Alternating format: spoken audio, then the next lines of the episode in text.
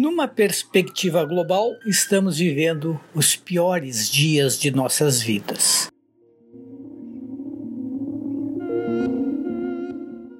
O Hospital Moinhos de Vento em Porto Alegre contratou uma câmara fria para colocar cadáveres. É o pior momento da Covid-19. A pandemia continua em aceleração.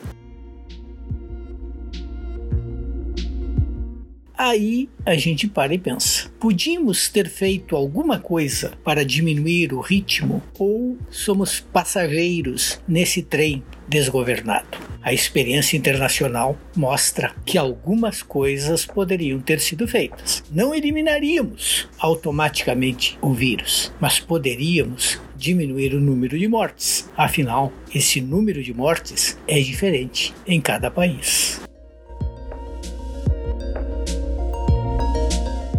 Aqui aconteceu o seguinte: o negacionismo tomou conta. O negacionismo é uma forma estranha de comportamento, que por um lado procura passar a ideia de que não é tão grave assim, e por outro lado ilude a população apresentando soluções que não resolvem, que não têm respaldo científico em nível de consenso, mas que possibilitam se expor ao risco com algum grau de confiança. O negacionista coloca a economia acima de tudo, mas ninguém quer prejudicar a economia. Ao contrário, para que a economia possa ir bem, é preciso que medidas extremas sejam tomadas, com um prejuízo momentâneo, para que ali na frente se possa reconstituir a normalidade.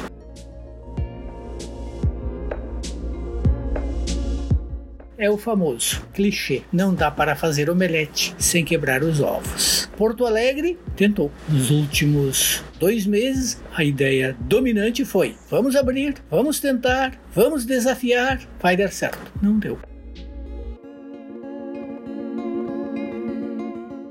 O tratamento precoce não funciona. Se funcionasse com medicamentos tão baratos, por que o mundo estaria contra?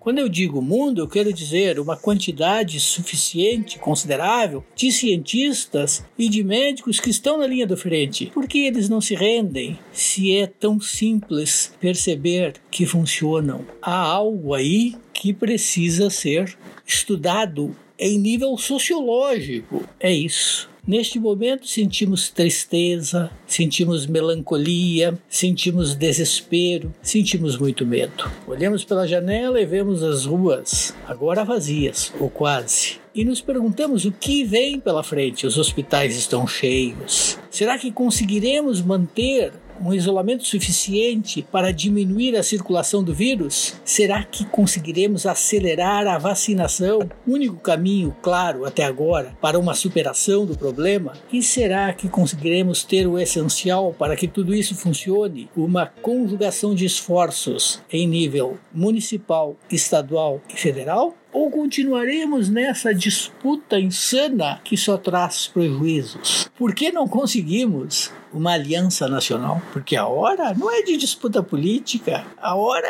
não é de partidos, de candidatos, a hora é de salvar vidas, de salvar pessoas. É tudo, mas não parece convencer, porque os negacionistas não desistem. Eles olham e não enxergam. Defender a sensatez, o bom senso, como por exemplo o de usar máscaras, tornou-se perigoso, porque o sensato passa por pessimista, por comunista, por não sei o que, e é apedrejado. Pela primeira vez na vida, eu vi o bom senso ser perigoso. Aquele que o defende expõe-se, porque os negacionistas são invasivos, autossatisfeitos, expansivos, dogmáticos, convictos de suas certezas. E aí estamos no pior momento de uma tragédia e não sabemos o que fazer, o que dizer, o que sentir. Claro que dá vontade de chorar.